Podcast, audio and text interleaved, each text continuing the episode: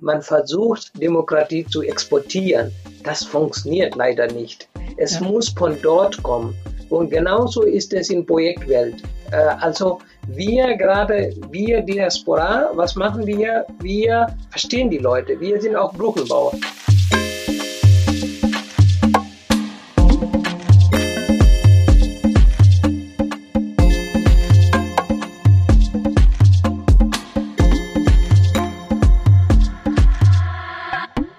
Hallo und herzlich willkommen zu Diaspora Talk Podcast. Wir teilen Perspektiven aus der Diaspora Community. Wir sind Tanja Schäffler und Rafael Sanchez Moreno. Schön, dass ihr heute da seid und zuhört. Heute haben wir zu Gast Shiva Adhikari. Shiva kommt aus dem Nepal und wohnt in Deutschland seit 1999. Er arbeitet ehrenamtlich als Vorstandsvorsitzender vom Verein Nepali Samaj e.V. Er hat in Hannover studiert und hat mehr als 20 Jahre Erfahrung im Projektmanagement und Vereinstätigkeit.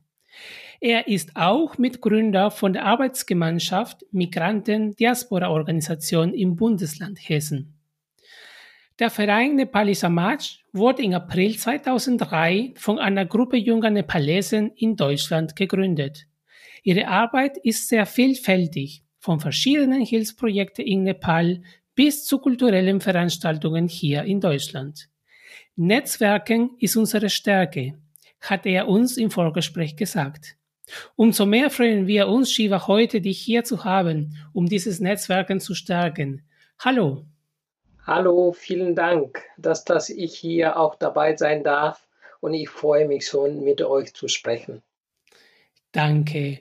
Ähm, zum Anfang jeder Folge übergebe ich an Tanja, die mit dir ein kleines Spiel machen wird. Hallo Shiva. Hallo. Also, wir spielen heute Entscheide dich. Es ist ganz einfach. Ich gebe dir zwei Optionen und du sagst, was dir mehr zusagt, einfach aus dem Bauch heraus. Und wenn du magst, kannst du auch noch ein bisschen erklären, warum du dich vielleicht dafür entschieden hast.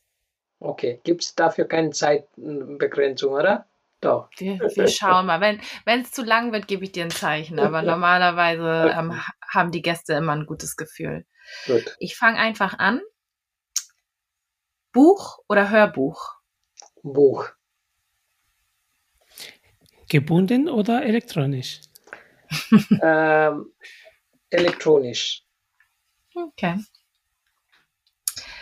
Chaotisch oder ordentlich? Chaotisch. mit Ordnung oder einfach chaotisch? Mit Ordnung. Chaotisch mit Ordnung. Also in ähm, chaotisch sieht für die anderen so chaotisch aus, aber für mich ist es so, da hat so eine Ordnung. ja. Ähm, Träumer oder Realist? Realist. Mhm. Eindeutig. Das kam auch sehr schnell. Und das letzte, Land oder Stadt? Ähm, beides, äh, Mischung von beide, optimal zwischen Land und äh, äh, Stadt. Mhm. Wohnst du jetzt auch zwischen Land und Stadt? Richtig. Ich wohne auch zwischen Land und Stadt. Also Friedberg ist so ein bisschen ländliche Flavor, also ähm, und ist 20, 20 Minuten vom Frankfurt und äh, daher, das passt schon, ja. Ist nicht so große Stadt, ne? Also daher, ja. Okay. Dann war's das schon. Dankeschön. Danke auch. Shiva, du bist 1999 nach Deutschland gekommen, wohnst jetzt in Friedberg. Meine erste Frage an dich, was hat dich damals ähm, dazu bewegt, nach Deutschland zu kommen? Also äh, bei mir ist nur ein Zufall. Äh, ich wollte mein Masterstudium machen und ähm, dann wollte ich aber Master in Bangkok studieren. Und ich bin zur deutschen Botschaft, äh, um zu fragen, ob es ein Stipendium mh, hm, nach Bangkok gibt, also Asian Institute of Technology. Und da haben sie gesagt, willst du nicht nach Deutschland versuchen? Da gibt es auch Stipendium. Und dann habe ich mich beworben und ich bekam auch äh, ein Stipendium und äh, so kam ich nach Deutschland. Ja. Und warum besuchst du die deutsche Botschaft und nach Bangkok zu kommen? das, ist, das ist sehr interessant. Die deutsche Botschaft gibt auch Stipendium nicht nur in Deutschland, also damals hat es gegeben, sondern äh, in Asian Institute of Technology in ba Bangkok. Äh, Deutsche Akademische Austauschdienst gibt auch, äh, gab damals Stipendium auch für diese äh, äh, Asian Institute. Und da wollte ich hin, äh, aber wie das so Schicksal ist, landete ich in Hannover. Spannend. Ähm, das heißt, du hast in, in, in wo in, in, in Nepal hast du studiert? Wo ich habe in Indien, ich komme aus Nepal, ich habe in Indien studiert, ich habe in Nepal gearbeitet und dann äh, habe ich Berufserfahrung gesammelt und dann kam ich nach Deutschland. Äh, ich konnte kein Deutsch, ich habe Deutsch hier gelernt, also als ich kam, dann konnte ich nur einen Satz, äh, ich verstehe kein Deutsch. Und da habe ich äh, Deutsch gelernt. Äh, halbes Jahr dann die Prüfung abgelegt und dann habe ich mein Masterstudium in Hannover absolviert, ja. Darf ich da mal dazwischen kommen? Ähm, du hast Deutsch gelernt, also war das irgend, also was war das für eine Institution und wie, wie einfach bist du da rangekommen? Weil 1999 ist ja ähm, ein anderes Deutschland als heute. Ich frage mich, wie das damals war. Ja, also ich, äh, für mich war äh, äh, relativ einfach, weil äh, mein, mein, ich habe das Stipendium bekommen und da war so ein vorgegeben, dass in, ich im Goethe-Institut in Bremen so ein halbes Jahr studieren werde, also nur Sprache intensiv. Und danach musste ich diese Prüfung ablegen, äh, DSH-Prüfung. Und mhm. ähm, als ich Prüfung abgelegt hatte, bestanden habe, dann war auch fest, dass ich in Hannover studieren werde. Und dann bin ich dorthin. Also ich musste nicht alles suchen. Es war im Prinzip alles vorgeplant. Die, äh, wie, wie ihr kennt, die Planung dauerte immer hier länger. Das heißt, das alles hat so ein Jahr gedauert. Aber als ich hier kam, war alles so sehr, sehr gut organisiert. Ja. Hast du andere Leute aus Nepal in Bremen oder Hannover gekannt oder wusstest, da erwartet Nein, mich als jemand? ich damals, als ich damals kam, war ich alleine in, in Hannover, nee, in Bremen war ich alleine. Nach äh, vier Monaten kam jemand aus Nepal und der, äh, der äh, konnte auch kein Deutsch, also der hatte dann zwei Monate gelernt. Er musste nicht ein ganzes halbes Jahr, aber ich musste ein halbes Jahr lernen. Ja. Ähm, jetzt den, ganz kurz den Sprung ähm, auf heute. Äh, nepalesische Community hier in Deutschland? Ist es groß? Ist es klein? Ist es fokussiert auf ein bestimmtes Bundesland? Also damals waren wir vielleicht, keine Ahnung, also eine Handvoll Leute. Äh, Im Moment ist es tatsächlich groß. Es wächst und wächst. Viele Leute kommen auch hier, hier äh, privat zu studieren und ähm, auch äh, in Medizinstudium äh, sehr, sehr attraktiv, also für Mediziner. Und ähm, im Moment ist, also es wächst und wächst. Man kann nicht sagen, es sind nicht so viele, aber äh, es wächst auf jeden Fall. Ja. Aus welchem Grund? Ähm, ist der der Name Deutschland dort ähm, bekannter geworden, Einkommen ja, das, besser geworden? Das auch. Und, und zweitens, äh, du hast Studium hier, kostenfreies Studium. Ne? Also musst mhm. du kein, kein ähm, Geld zahlen für Studium. Und äh, schon damals, also für euch als Information, damals gab es bei DAD ein, ein, ein Gremium und Ziel war, also die haben uns zur Konferenz eingeladen und Ziel war damals schon diese äh, Studenten aus äh, englischsprachigen Raum nach Deutschland zu holen, weil die alle ähm, gehen meistens entweder nach äh, in die USA oder nach Australien oder ähm, jetzt auch Großbritannien. Und dann war damals war so ein Ziel, diese Leute auch nach Deutschland zu holen. Und ähm, dann wurde auch einige Dinge geändert. Es gibt auch jetzt einige Studiengänge, wo in Englisch äh, so gelehrt wird. Ne? Und, und so kamen die Leute auch hm, äh, hier, ist auch bekannt, also für qualitative äh, Studium auch, bin sehr, sehr bekannt. Und äh, ja, man muss keine sozusagen Tuition-Fee zahlen, ne? also Studiengebühr. Ja. Und das zieht dann die Studenten aus Nepal, ja. Vier Jahre nachdem du hier in Deutschland angekommen warst, hast du mit anderen äh, den Verein Nepali Samaj gegründet.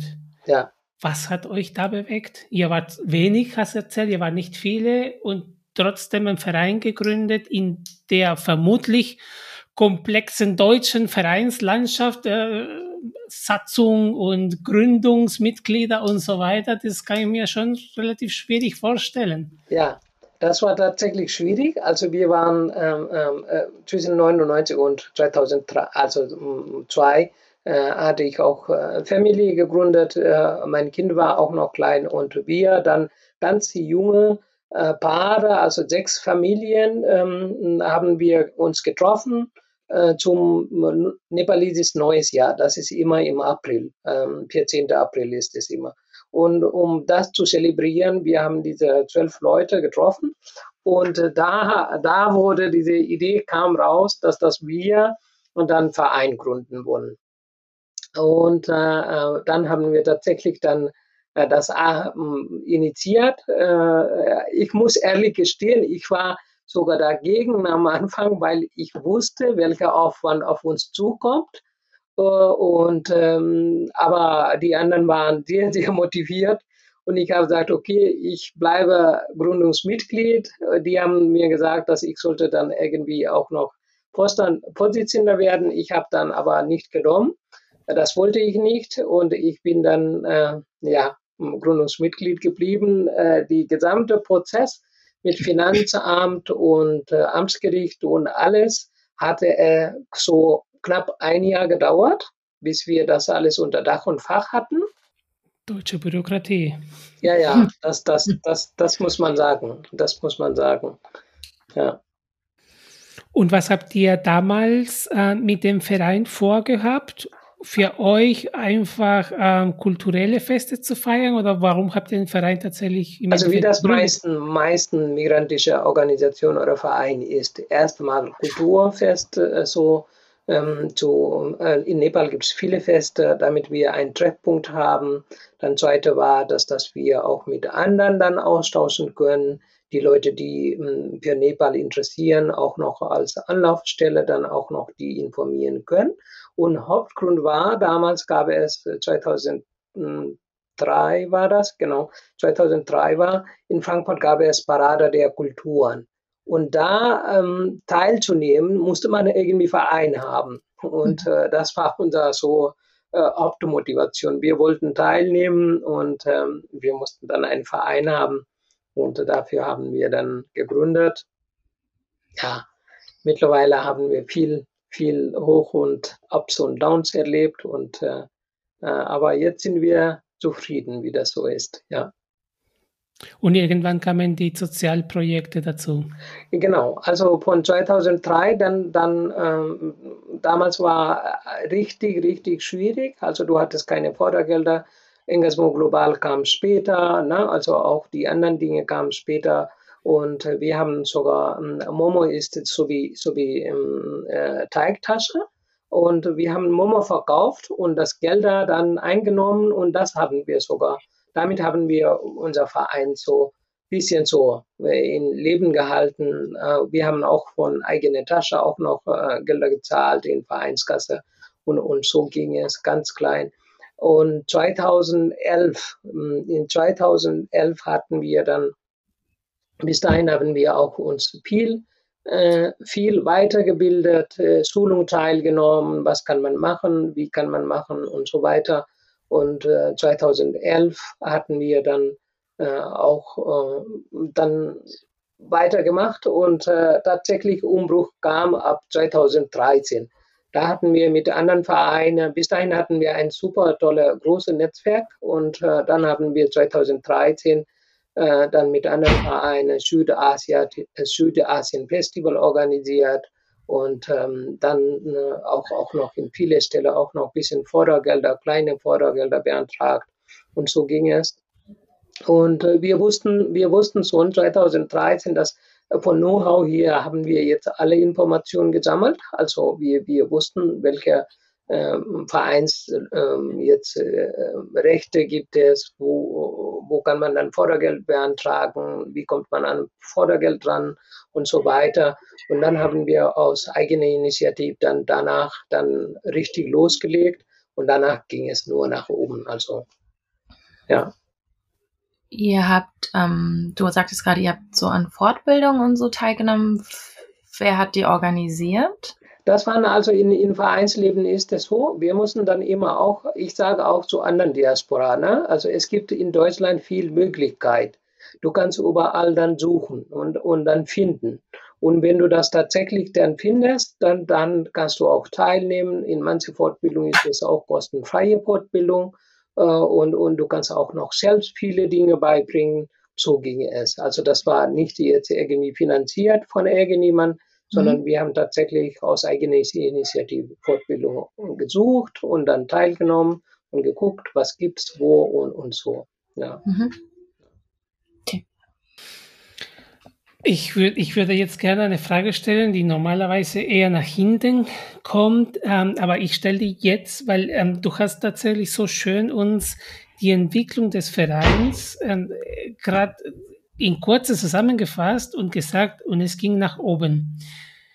Und jetzt kommen wir zum März 2020 und da kommt die Pandemiezeit. Was hat die Pandemiezeit mit euch gemacht?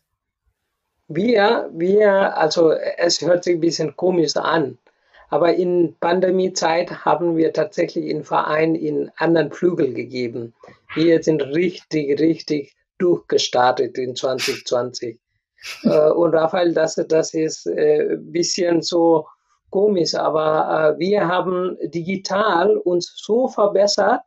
In, in, wir haben 2020 wir haben digitale Veranstaltungen organisiert. Wir haben, ich hatte, ich hatte auch in meinem Vortrag erzählt neulich, also wir haben sogar digitale Kochkurs organisiert, ja, Kochen, mhm. Cooking Goes Digital hieß mhm. es. Dann haben wir die anderen Dinge. Und äh, 2020 war eigentlich die, für die Verein, ich kann nicht sagen, dass das schlechte Zeit war, weil du hast so viele Unterstützung bekommen äh, von, von äh, Institutionen, egal welche Institution. Ne? Also du hast die von digitale Ministerium wurde in Hessen gegründet. Die haben dann uns äh, äh, unterstützt, um digitale Medien zu schaffen, Hardware, Software, Programm, alles. Ähm, da haben wir Unterstützung bekommen. Dann in Frankfurt gibt es Amt für multikulturelle Angelegenheit. Die hatten eine äh, Corona-Fonds, Sonderfonds bekommen. Da haben wir Unterstützung bekommen. Und ähm, wir, wir, wir hatten eigentlich viel vor, auch 2020 so zu machen. Und ähm, haben wir auch bis September, also sobald, sobald es ging, haben wir das auch gemacht. In 2020 haben wir, äh, wir, wir wollten immer diese, unser Know-how weitergeben an anderen, an einen mhm. anderen Verein. Und 2020 haben wir auch die, äh, die äh, Vereins-Empowerment. Das war für bundesweit eigentlich. Wir hatten alle, ihr habt die Einladung nicht bekommen, weiß ich nicht, aber wir hatten alle äh, so Diaspora-Vereine und die anderen auch eingeladen um, um Schulung teilzunehmen. Was braucht man? Wo, wo kriegt man Gelder? Wie können wir weitermachen und, und so weiter. Da war auch von CIM waren die Leute dabei, von House of Resources, von AMCA. Mhm. Und das haben wir 2020 tatsächlich dann im September gemacht. Es war dann äh, ganz knappe Zeit, wo, wo auch ein bisschen hm, so Präsenzveranstaltung möglich war. Und, und genau da im, im September haben wir dann auch zweitägige Präsenzveranstaltungen gemacht und dann Follow-up, alles, alles über digital gemacht. Also viele, viele in, in digitale Richtung. Sehr schön zu hören, weil ähm, nicht jedem ging es so und ich glaube, es tut gut zu hören, ähm, dass es auch ähm, vieles Positives mit sich gebracht hat. Da habt ihr aber bestimmt von eurer interne ähm, persönliche Einstellung, glaube ich, viel, also so nehme ich es jetzt gerade wahr in dem Gespräch, viel dazu beigetragen, dass es auch ähm, so gut wird, ne? Ja, also wir, wir, wir waren eigentlich waren wir für Digitale auch vorbereitet alles. Wir haben aber nicht genutzt. Zum Beispiel, du kriegst, also ich, ich sag's euch, vielleicht ihr wisst schon, du kriegst die Unterstützung von Microsoft, ne? Also du kriegst Unterstützung von Microsoft äh, für alle Programme. Ja, Office kannst du haben, kannst du Teams haben, du kriegst Unterstützung von Google, kannst du äh, alles Google Suite nutzen. Am Anfang haben wir Google Meet genutzt, um, um Videokonferenz zu haben. Äh, dann äh, haben wir dann Teams genutzt. Jetzt Teams nutzen wir weiterhin. Und dann gab es Leute, die, die ohne Zoom konnten sie nicht. Zoom war so ein Hype, ja. Jede, mit Zoom konnte jeder umgehen, aber mit anderen Programmen nicht. Dann haben wir gesagt, okay, dann kaufen wir mal Zoom auch noch. Also ja, dann, dann haben wir auch Zoom gekauft mhm. und so und alles. Und, und das hat uns komplette anderen Perspektive auch geöffnet. Also wir konnten plötzlich Referenten aus Nepal, aus Venezuela, ja, einladen in Meeting und dann auch referieren lassen, auch aus, aus London. Und, und äh, das war früher gar nicht möglich irgendwie. Man hat gar nicht auf diese Schiene gedacht. Und plötzlich war diese, diese, äh, diese Möglichkeit war plötzlich da, komplett, ja. Und das haben wir sehr schön alles genutzt und, und äh, ja, und wir äh, ähm, in diesem Zusammenhang möchte ich nur kurz erzählen auch, äh, wie, wir waren ganze Zeit äh, so ähm, ehrenamtlich Verein.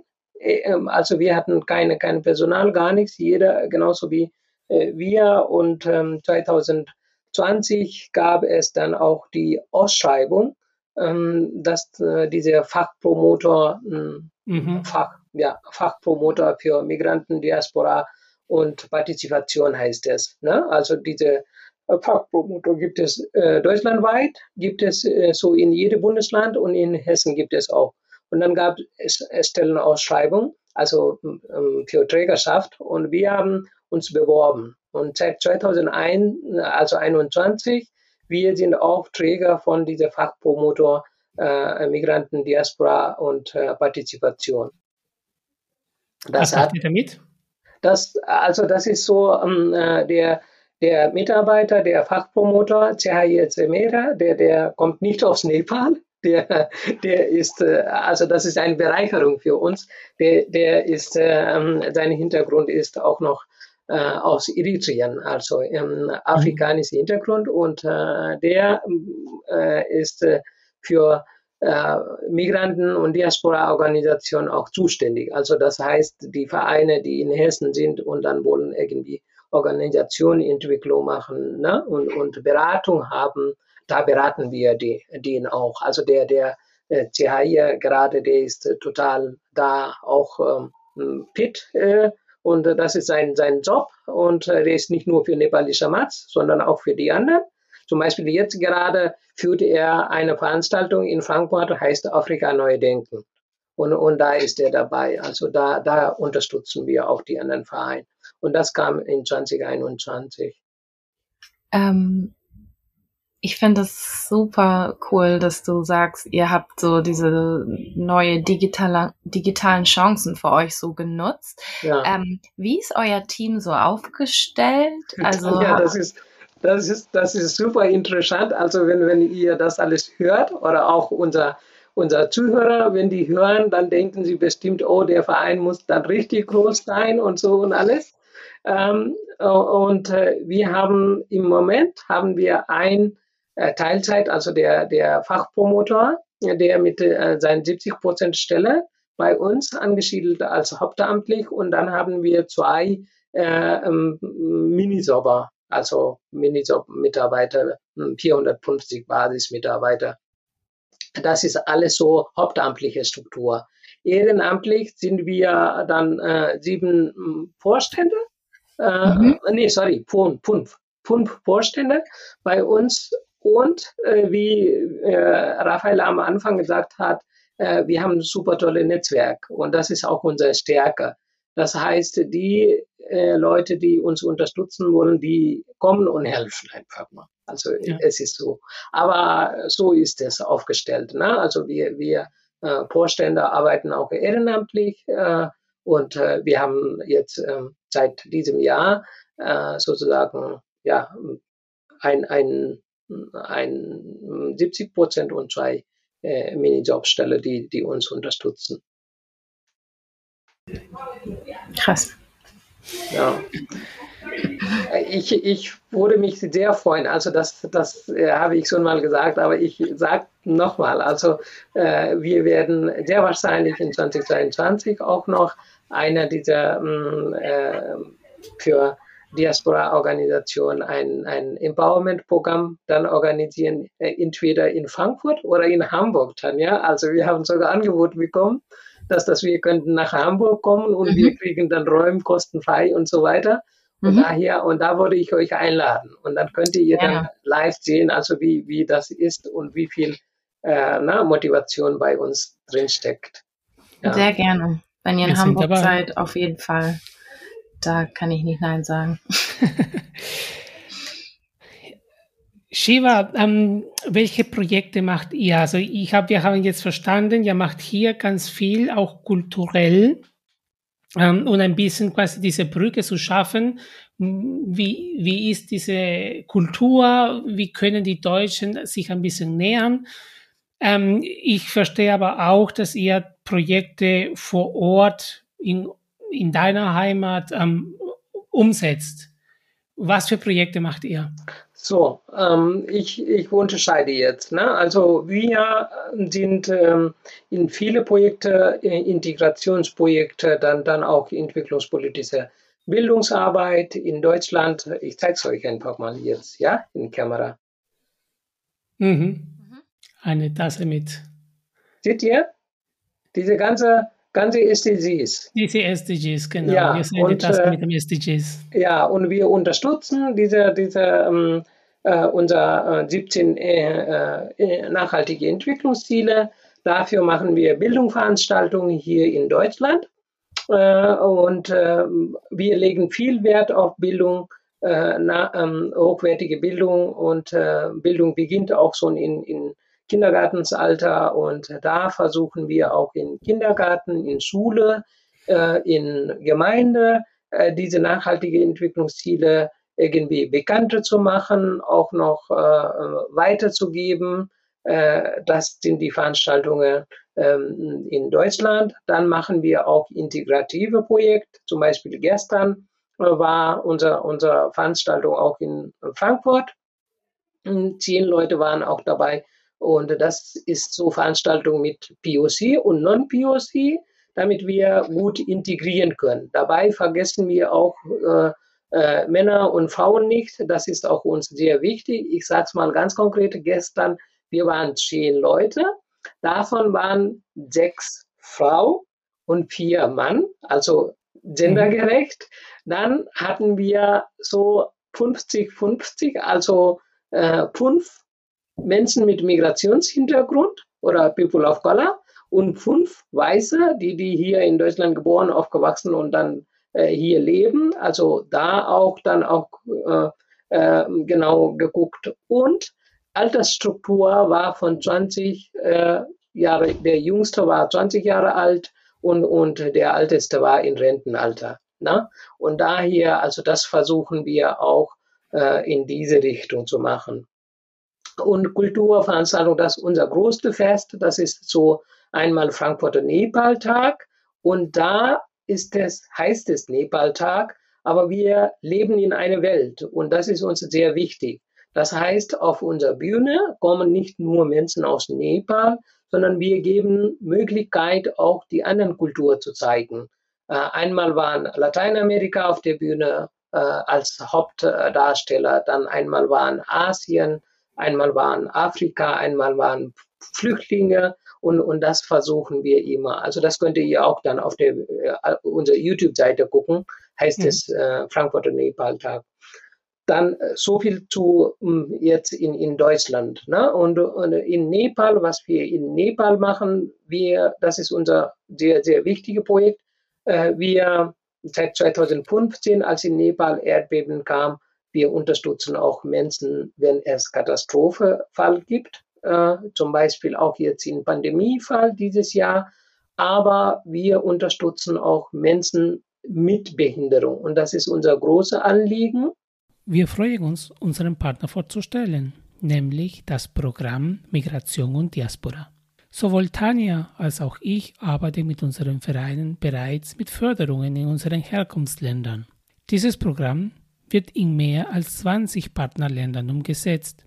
Im Auftrag des Bundesministeriums für wirtschaftliche Zusammenarbeit BMZ von der Deutschen Gesellschaft für internationale Zusammenarbeit, die GIZ. Dieses Programm unterstützt Menschen mit Migrationsgeschichte dabei, die Lebenssituationen von anderen Menschen in ihren Herkunftsländern zu verbessern und nachhaltige Entwicklung zu ermöglichen. Vielen unseren Gästen haben bereits ihre Perspektive dargestellt und über die eigenen Erfahrungen in diesem Bereich berichtet. Dazu werden neben gemeinnützigen Projekten von Diaspora-Organisationen auch Einzelpersonen gefördert, die für einen kürzeren oder längeren Zeitraum zurückkehren, um im Partnerland in einer gemeinnützigen Institution zu arbeiten. Auch Menschen, die ein innovatives Unternehmen in ihrem Herkunftsland gründen möchten, können eine Förderung erhalten. Besonders gute Chancen haben Bewerbungen, die einen Beitrag zur Gleichberechtigung der Geschlechter leisten. Ein Grund, diese Staffel sich anzuhören. Auf dem Informationsportal diaspora2030.de findet ihr nähere Infos zu diesen Themen. Noch einmal diaspora2030.de. Und jetzt viel Spaß mit dem Rest der Folge. Also wir, wir unterstützen ein gehörlosen Schulprojekt in östlich Nepal wo auch keine Touristen ankommt. Und ähm, schon seit 2013, äh, 2015 äh, haben wir mit Unterstützung von ZIM und auch Land Hessen äh, ähm, Internat für Mädchen gebaut. Mhm. Vor der, ähm, vor unser Projekt waren nur vier Mädchen da in der Schule. Die haben aber nicht da übernachtet, sondern die kamen und dann gingen jeden Tag. Und äh, äh, dann haben wir das gebaut und wir haben auch noch äh, nicht nur gebaut, sondern äh, die Lehrer aus Deutschland gingen nach Nepal. Und die haben auch mit Lehrer dort äh, geguckt und auch, äh, was man dann besser machen könnte. Also das war nicht nur aus Deutschland irgendwie was zu sagen, sondern gerade von vor Ort zu gucken. Zum Beispiel. Und das Beste war, die gehörlosen Schule, die hatten Frontalunterricht in Nepal, ja. Und die, die ganz hinten saßen, die haben nicht ganz vorne gesehen. Und die Lehrerin, die beide, die von, aus, aus Deutschland da waren, die haben das geguckt und dann die haben gesagt, hey, das ist doch einfach, ihr könntet doch Sitzordnung ändern. Und dann haben sie diese Sitzordnung einfach mal in U-Form gemacht. Ja, mhm. und dann konnte jede Kinder sehen, was der anderen sagte. Und da ist Zeichensprache, ist Sehen sehr, sehr wichtig. Und da hast du sofort gesehen, oh, die Kinder waren total glücklich, dass die jetzt dann, dann Mitschüler sehen konnten, was die gesagt haben oder was die gesprochen haben. Das war eine Kleinigkeit, aber manchmal diese Kleinigkeit äh, bringt auch große Veränderungen. Ne? Und, und das war so schön zu sehen. Und dieser Austausch hat dann stattgefunden. Die Schule, da besteht auch noch partnerschaftliche Zusammenarbeit zwischen zwei Schulen, eine aus Deutschland, eine aus Nepal. Und äh, ja, also ein, ein sehr, sehr erfolgreiches Projekt für uns äh, ähm, und äh, äh vorbildlich ähm, von, von vier auf 14. Die ähm, Anzahl von Mädchen stiegen von vier auf 14. Äh, damit hatten wir selber nicht gerechnet und jetzt steigt und steigt. Und ähm, zusätzlich kam, als die Regierung gesehen haben, ups, äh, hier, die anderen haben geholfen und dann Mädchenanzahl auch noch gestiegen. Dann haben sie gesagt, okay, äh, ihr braucht noch mehr Klassenräume und so weiter. Und dann haben sie noch mehr Geld gegeben, wurde noch weitere Klassenräume gebaut und, und äh, da wird jetzt, äh, das ist jetzt mittlerweile so ein, ein Musterprojekt, so wie Musterschule. Klasse. Hm, für behinderte Kinder, also Kinder mit Behinderung, äh, gerade gehörlosen Kinder. Und, und das ist, äh, ja, das ist unser äh, größtes Projekt. Ja, Tanja. Ich habe eine Verständnisfrage. Also alle 14 Mädchen sind gehörlos. Richtig. Okay. Also da, das ist, ist eine Schule, und wo die, nur die gehörlosen Kinder hingehen, weil du über Zeichensprache kommuniziert. Die haben aber gleiche Curriculum wie normale äh, ähm, Schüler und Schülerinnen. Ne? Und ähm, da wird über Zeichensprache kommuniziert. Und was wir gebaut, gebaut haben, war Internat äh, für die für Mädchen und auch noch so, ähm, so wie Trainingsraum für, für Lehrer, wo die Seminare, Workshops organisieren können. Äh, das, das sieht man auch auf unserer Seite oder auch in YouTube, falls ihr mehr da Info ich, braucht. Ich bin Vater von einem gehörlosen Mädchen hier, also mich hast jetzt gerade ähm, voll getroffen äh, mit dem Thema, mit dem Projekt. Also ich würde gerne ein bisschen nachbohren wollen, weil mich tatsächlich bist das Thema Vater auch von gehörlosen Mädchen, hast du gesagt? Genau. Ich hab, ah. ich hab, Genau, ich habe meine Tochter hier äh, in Deutschland und ähm, die ist gehörlos. Die trägt einmal ein Implantat ähm, ja. und ein Hörgerät. Und wir äh, lernen daheim die Gebärdensprache. Kannst du das? Oder? Ja. Ah, okay, ähm, super. Deutsche, also, deutsche Gebärdensprache. Das ja. kommt auch dazu, das wollte, das wollte ich auch, das wäre zum Beispiel eine Frage, die ich nachher stellen wollte. Ja. Ähm, deutsche Gebärdensprache ist bestimmt nicht äh, äh, gleich die nepalische ähm, Gebärdensprache. Aber wie seid ihr überhaupt auf die Idee gekommen? Also ich habe tatsächlich jeden Tag äh, sehe ich das Thema bei mir in meiner Familie, ja. aber bis zu dem Zeitpunkt, wo ich tatsächlich diese Diagnose für meine Tochter bekommen hat, war für mich die Gehörlosigkeit etwas, was du irgendwann ab und zu im Fernsehen siehst, das irgendwo in Deutschland sowieso sehr selten, aber eine ein Dolmetscher irgendwas übersetzt, aber ansonsten hast du in der Regel keine Berührungspunkte. Wie kommt ihr in Nepal, dieses Thema anzugehen? Also ich, ich selber komme aus dem Ort, wo diese Schule gibt. Mhm. Und ich kenne den Schulleiter richtig lange und der ist selber auch gehörlos. Und der hat nicht ganz früh seine Gehör verloren, sondern er hat später, er hat auch studiert und später, äh, weil er als Kind richtig viele Medikamente bekommen hat, war oft auch krank und dann ist seine Nerv ist irgendwie dann langsam, dann, dann hatte er Hören verloren und bei ihm ist auch kein Implantat. Er kann sprechen, weil er später das verloren hat und er kann sprechen und äh, ich, ich kannte den schon, also als er Schule bauen wollte, äh, damals hatten wir auch geholfen. Ich war ganz, ganz ähm, gerade frisch Ingenieur und, und äh, mein Vater hatte ihm auch geholfen, um diese mhm. Schule zu bauen. Und daher kannte, kenne ich den und wir sind heute noch, also heute auch noch mit ihm in Kontakt. Mittlerweile Kinderanzahl ist mehr als 70 und, und steigt und steigt. Viele fragen, warum gibt es so viele gehörlosen Kinder in Nepal?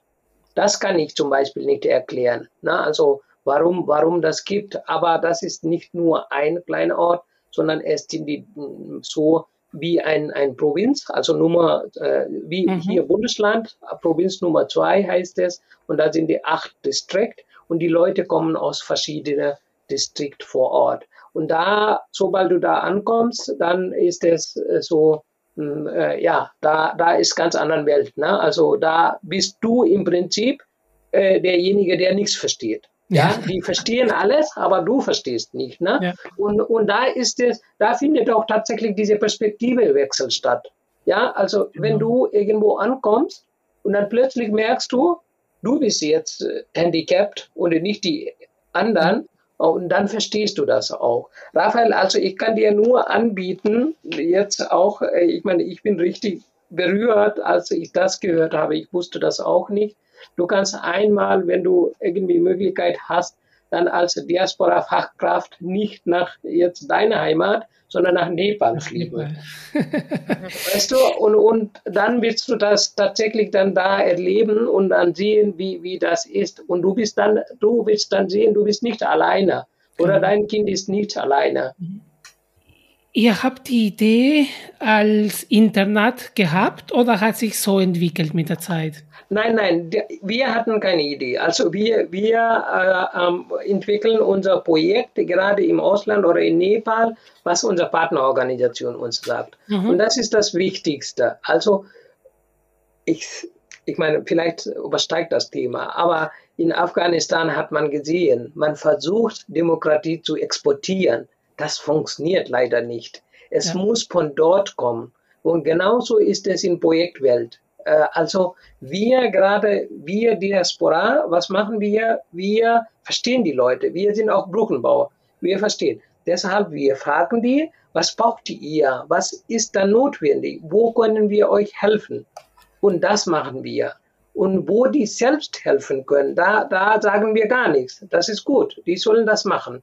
Aber wenn sie sagen, hey, da fehlt es mir, später, da gibt es auch nicht nur Gehörlosen jetzt ähm, Schule, sondern wir haben auch noch ein, eine kleine Gesundheitsstation, aber nur für Gehörlosen. Also da wird Ohruntersuchung gemacht. Mhm. Und die haben gesagt, es kommen viele Leute, die ähm, eine OP brauchen, so minor Operation, ne? also so kleine Operation für Ohren. Aber die hatten keine Mikroskop. Mhm. Da haben sie gesagt, wenn wir Mikroskop bekommen würden, dann können wir das hier durchführen und das, dann ist es auch nachhaltig, weil wir verdienen dadurch auch ein bisschen Geld. Wir werden dies, das nicht kostenlos machen. Und dann, wenn wir Geld bekommen, dann geht es noch weiter und wir können auch die Leute unterstützen. Und dann, da habe ich zum Beispiel hier in Deutschland ein Mikroskop gespendet bekommen und wir haben nach Nepal geschickt. Dann, dann gab es auch noch Training von anderen Ärzten und, und da findet jetzt das auch statt. Das heißt, alle Projekte, was wir unterstützen, muss von dort kommen. Mhm. Ja. Und so auch die Idee von der Schule, dass, ähm, dass sie es erkannt haben, dass es besser wäre, genau. es als Internat zu machen. Ja, ja. Und weil du vorhin gesagt hast, 70 ähm, und auch 14 Mädchen, ähm, wie viele insgesamt hat die Schule? Wie viele Schülerinnen hat die Schule? Also das sind die, das sind die insgesamt 70. Also 70. jetzt ist es wieder gestiegen, aber ähm, 2017 waren wir da, damals war 70 und davon waren so 14. Mhm. Und auf alle Stufen dann diese 70, genau, ne? Genau, Also ja. ist im Prinzip sehr ja. gut. Und da tatsächlich die Frage, die, die Tanja vorhin gestellt hat, ne? ähm, deutsche Gebärdensprache ist nicht gleich die nepalische. Nein, ist nicht. Ist nicht. Ähm, das ist tatsächlich unterschiedlich. Aber die können, die können miteinander so irgendwie kommunizieren. Also das war interessant zu sehen, auch als diese Lehrerin dahin geflogen ist. Äh, dann, die hat dann, ähm, ja, äh, das ist, äh, das, äh, ich weiß es nicht wie, aber die haben tatsächlich da mit ihr, mit, mit auch Kinder kommunizieren können. Super. Es gibt sogar, ähm, also ich, ich bin in, in Karlsruhe und ja. hier in Süddeutschland gibt es auch etliche Dialekte. Also ich dachte am Anfang, hey Leute, das könnt ihr nicht, es ist schon kompliziert genug, könnt ihr ja. nicht äh, verständigen, nur ein Ding zu haben. Und dann wurde mir, ähm, hat meine ähm, Gebärdensprache gesagt, warum sollten wir nur eins haben? Ihr habt auch Dialekte und ihr habt auch unterschiedliche Sprachen. Warum ja. sollen wir auch nicht? Ja? Das ist tatsächlich ähm, so. Ja so wie du das sagtest, auch diesen Perspektivwechsel. Ja. Ja. Wow, super Projekt. Und, und das, das wollte ich euch noch kurz sagen. Also, ihr habt schon am Anfang erwähnt, das Netzwerk ist unsere Stärke. Und äh, durch unser Netzwerk in 2015, als in Nepal diese Erdbeben gab, mhm. haben wir so viel geholfen, so viele Leute geholfen. Und, und äh, wir haben Krankenstationen gebaut, äh, wir haben, wir haben Hilfsgüter verteilt und so weiter. Und 2017, als wir diese Eröffnungsfeier von dieser gehörlosen Schule hatten, dann ist der in Düsseldorf, der, äh, der Wolfgang äh, Neuhausen heißt, der Nemo, wenn ihr in, in Wikipedia äh, guckt, dann seht ihr auch, der ist so Art of, Mime Art of Life. Also der der macht diese, diese Pantomime, ja. Und der hat ein super tolles Projekt in Afrika. Und als ich das dann gesehen habe, dann habe ich gesagt, hey Wolfgang, willst du dann unsere Kinder in Nepal, diese gehörlosen Kinder, auch noch das beibringen? Und der ist nach Nepal geflogen. Und, und dann hat er auch die Kinder beigebracht. Und äh, letztes Jahr 2020 wollte er nochmal hin, aber wegen Pandemie ging es nicht. Aber wir haben noch in Pipeline, dass der nochmal dann hingehen wird. Ja. Und, und dieses Jahr zum Beispiel, ne, also 2021, ja, in Nepal war zweite Welle sehr, sehr stark. Und da haben wir auch gesagt, wir machen nicht alleine. Und wir haben dann vier, also wir haben dann schnell Aufruf gestartet mit aller Vereine, die, die in Nepal arbeiten, alle angeschrieben. Und davon äh, vier Vereine, wir haben zusammengeschlossen und wir haben gemeinsame Aktionen gestartet. Äh, ja, und dadurch haben wir dann irgendwie auch noch jetzt 100.000 Euro dann nach Nepal wow. schicken können. Also äh, alleine hätten wir nie im Leben geschafft. Ja. Wir sind beide sprachlos, Tanja und ich. Ja. Nein, braucht ihr nicht. Also das, das Schönste ist, ich meine, diese, diese Verbindung, was wir auch haben. Also mein Ziel ist auch, äh, diese, diese Diaspora-Organisation sollen dann, dann echt äh, äh, so ein super schönes Netzwerk haben, voneinander lernen. Wie macht ihr das? Wie macht ihr das? Wir sind keine Konkurrenz gegeneinander. Äh, wir sind nur, wir ergänzen uns. Weißt du? Ihr, zum Beispiel, ihr habt ganz anderen Talent als wir.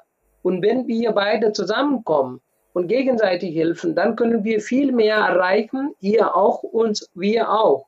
Und das soll dann passieren. Normalerweise, also ich, das, vielleicht geht jetzt, jetzt ein bisschen in eine andere Richtung, aber ich mache das trotzdem. Also das sollte dann eigentlich die, die Aufgabe von Tim sein, äh, dass das wenn wir sagen, hey, wir unterstützen uns gegenseitig, ihr braucht nicht da in Vordergrund zu stellen, sondern wir sind da, unterstütze uns, das zu realisieren. Mhm. Weißt du? Nur im Hintergrund zu realisieren, ja, äh, oh, das wäre dann zum Beispiel. Ich versuche das auch, auch so. Jetzt äh, hatte ich auch mit Marius auch noch so gesprochen, dass das äh, es muss nicht immer Team dahinter stecken und dann große Dinge organisieren, ja äh, können sie auch machen, ist auch schön. Die können uns zusammenbringen. Aber wir sind diejenigen, die diese Vorteile und die diese gegenseitige Unterstützung und Miteinander dann, äh, dann weiter ausbaut. Definitiv und aber auch gleichzeitig denke, da bist du um einiges weiter als andere. Also da, da merkt man, dass du einen sehr langen Weg hast hinter, hinter dir in dieser ganzen Diaspora-Welt und, und Vereinsarbeit, ähm, in dem du schon bereit bist, einfach zu geben, bedingungslos zu geben, ähm, weil du schon erkannt hast, dass es uns stärkt.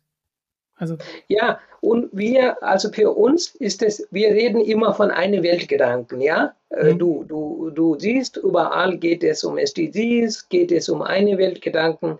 Ja, aber wie funktioniert denn eine Weltgedanken? Ich muss meine Know-how an anderen weitergeben.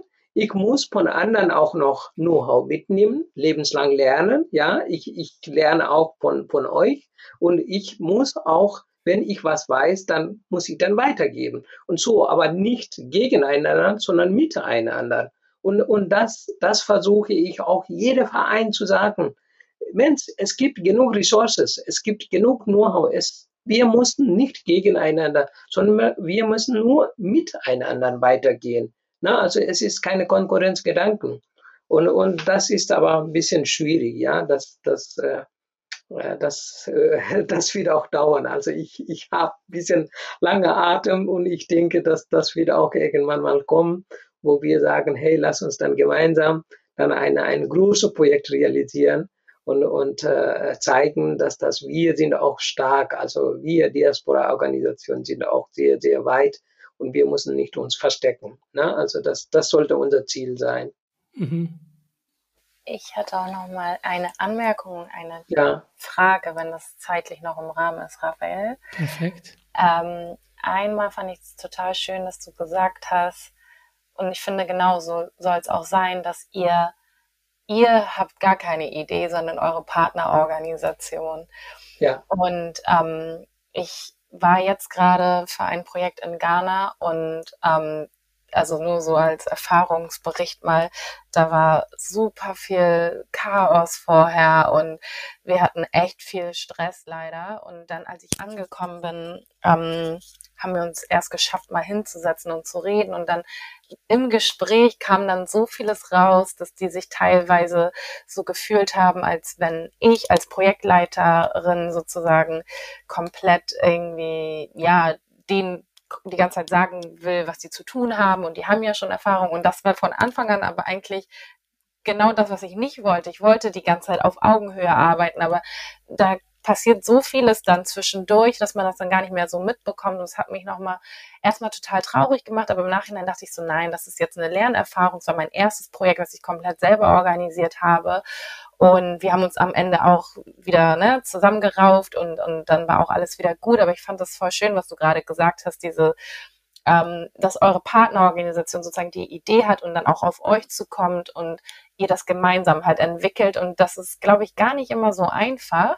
Aber ich finde, das hört sich bei euch so an, als wenn ihr das gut hinbekommt. Und ja. ähm, wie, wie schafft ihr das sozusagen? Ja, Tanja, das, das ist super interessant, was du sagst. Aber ich frage mal Gegenfrage. Ich habe diese Kuli in der Hand und ich frage einmal, du kriegst auch Werbegeschenk. Was passiert, wenn, wenn du diese Werbegeschenk Kuli verlierst? Tut es dir weh? Nein, ne? Wenn du aber eigene Kuli, was du selbst gekauft hast und den verlierst, jetzt seit fünf Jahren hast du dabei, was passiert dann? Bist du doch traurig. Und richtig traurig. Und genauso ist im Projekt. Wenn die Leute sagen, hey, ich möchte das, die, das kommt von denen raus, ne? Dass, dass die wissen, okay, ähm, wir, wir sind in Deutschland, wir haben ganz anderen, ganz anderen Sorge, ja, hier, und die haben ganz anderen Sorge. Das heißt, wir müssen diese Part ernst nehmen und nicht irgendwie was nehmen und den schenken und dann sagen, jetzt hast du es, du kannst das nutzen, sondern deren Bedürfnisse erstmal dann rauskristallisieren ne? und dann fragen, was kannst du dann selber? Und dann sagen sie, dass das, das kann ich selber. Und dann musst du dann, kein Problem. Dann musst du dann dem dann die Idee geben, okay, da und da kann ich dich unterstützen. Und, und wenn du das machst, dann, dann ist es, äh, also ich kann nicht jetzt, äh, aber ich denke 99 Prozent, dass äh, solche Pro Projekte geht nicht irgendwie schief.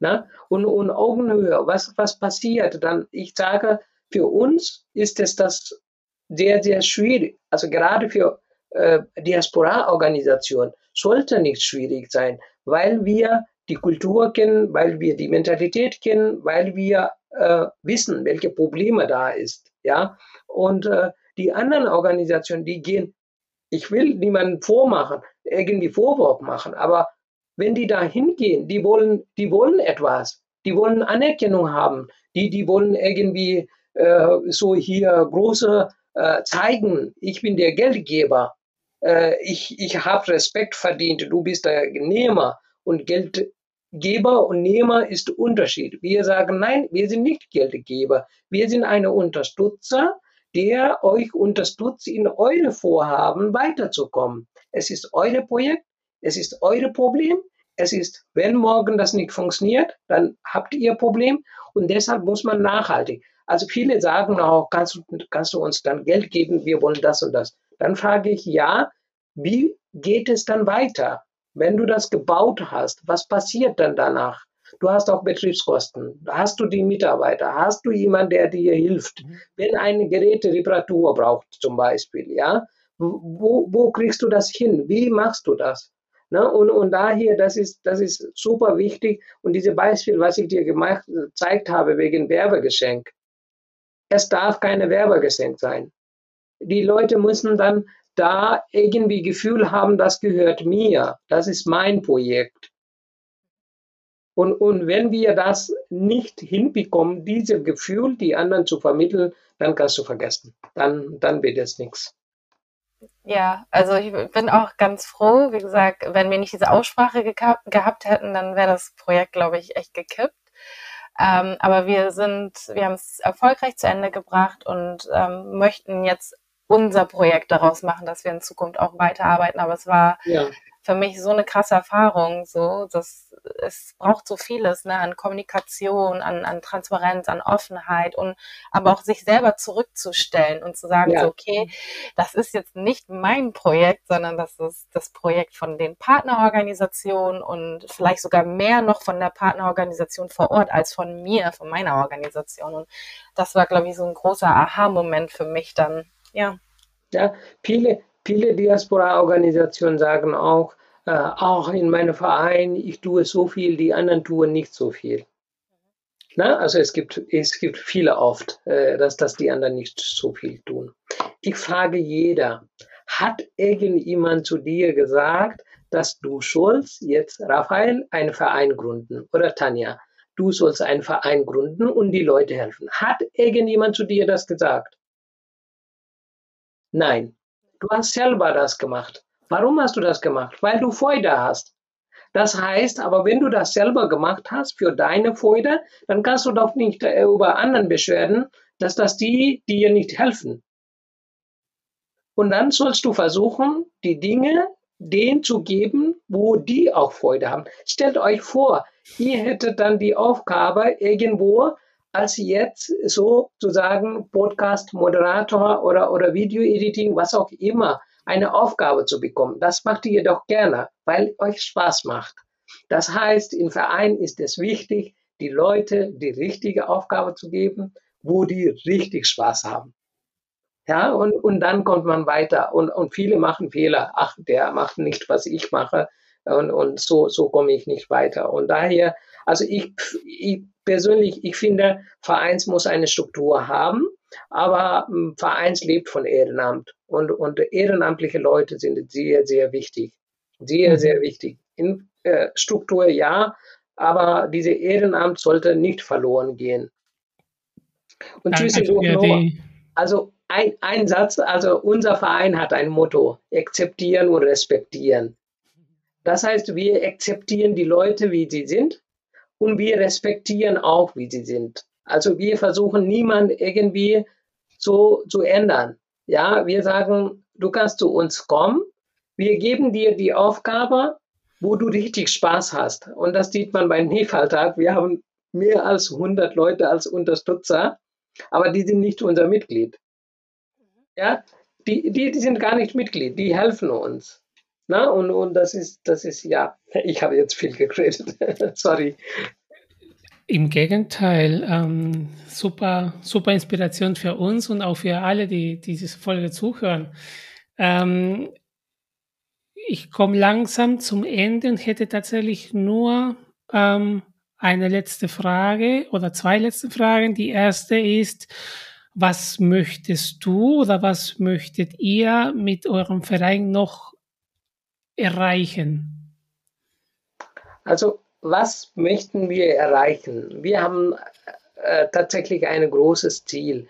Und das ist, also wir wollen unser Beitrag zu dieser eine Welt Gedanken äh, machen. Na? Also das kann in verschiedene Formen sein.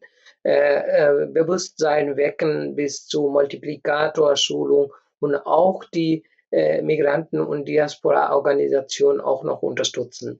Also das sind die unsere Ziele.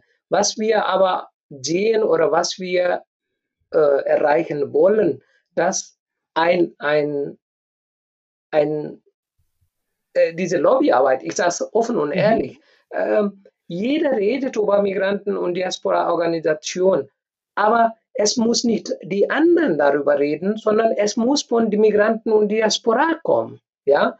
Und, und, ähm, was, äh, und, und das ist mein Ziel, dass das wir irgendwann mal sagen können, dass das wir sind so weit, dass wir wissen, was wir machen. Wir, wir haben Know-how, wir sind nicht weniger, nicht, äh, also wir brauchen uns nicht verstecken. Es ist nicht, dass das wir alle, äh, wir haben, wir haben viel Know-how. Wir haben kulturelle Know-how, wir haben sprachliche Know-how, wir sind motiviert, wir leben hier, wir verstehen beide Kultur und daher wir sind die richtige Mensch, wenn es um Thema Migranten und Diaspora in Deutschland geht. Mhm. Na, und und äh, das ist unser Ziel, nicht alleine, aber mit vielen Diaspora-Organisationen das zu erreichen, dass das wir auch Bewusstsein bei anderen wecken und dann sagen, wir brauchen Augenhöhe, auf Augenhöhe reden und äh, äh, man soll uns ernst nehmen und man soll uns wahrnehmen. Und äh, das erreichen wir nur gemeinsam, auch mit euch, auch mit anderen Diaspora-Organisationen. Und daher meine Bitte, also wenn, wenn äh, jetzt ähm, jemand auch zuhört, ähm, dann äh, meldet euch bei uns die E-Mail-Adresse info.nepalisamas.org oder, oder hier Raphael, äh, über Raphael kann man auch noch uns kontaktieren und äh, lasst uns dann gemeinsam bewegen. Das ist unser Ziel. Sehr gut. Das wäre tatsächlich die letzte Frage. Wie können wir euch erreichen? Ähm, ihr habt eine gute Homepage. Ähm, man kann dich auch sehr gut finden, Shiva. Ähm, ich habe nichts zu ergänzen, außer Danke zu sagen. Ja, danke. Danke euch, dass, dass ihr Zeit genommen habt und äh, äh, auch, dass, dass ihr so viel engagiert seid. Also dafür auch vielen Dank. Danke für die erfrischende und inspirierende ähm, Stunde, die wir mit dir haben durften. Dankeschön. Ja, nee, nee, nicht zu danken. Danke.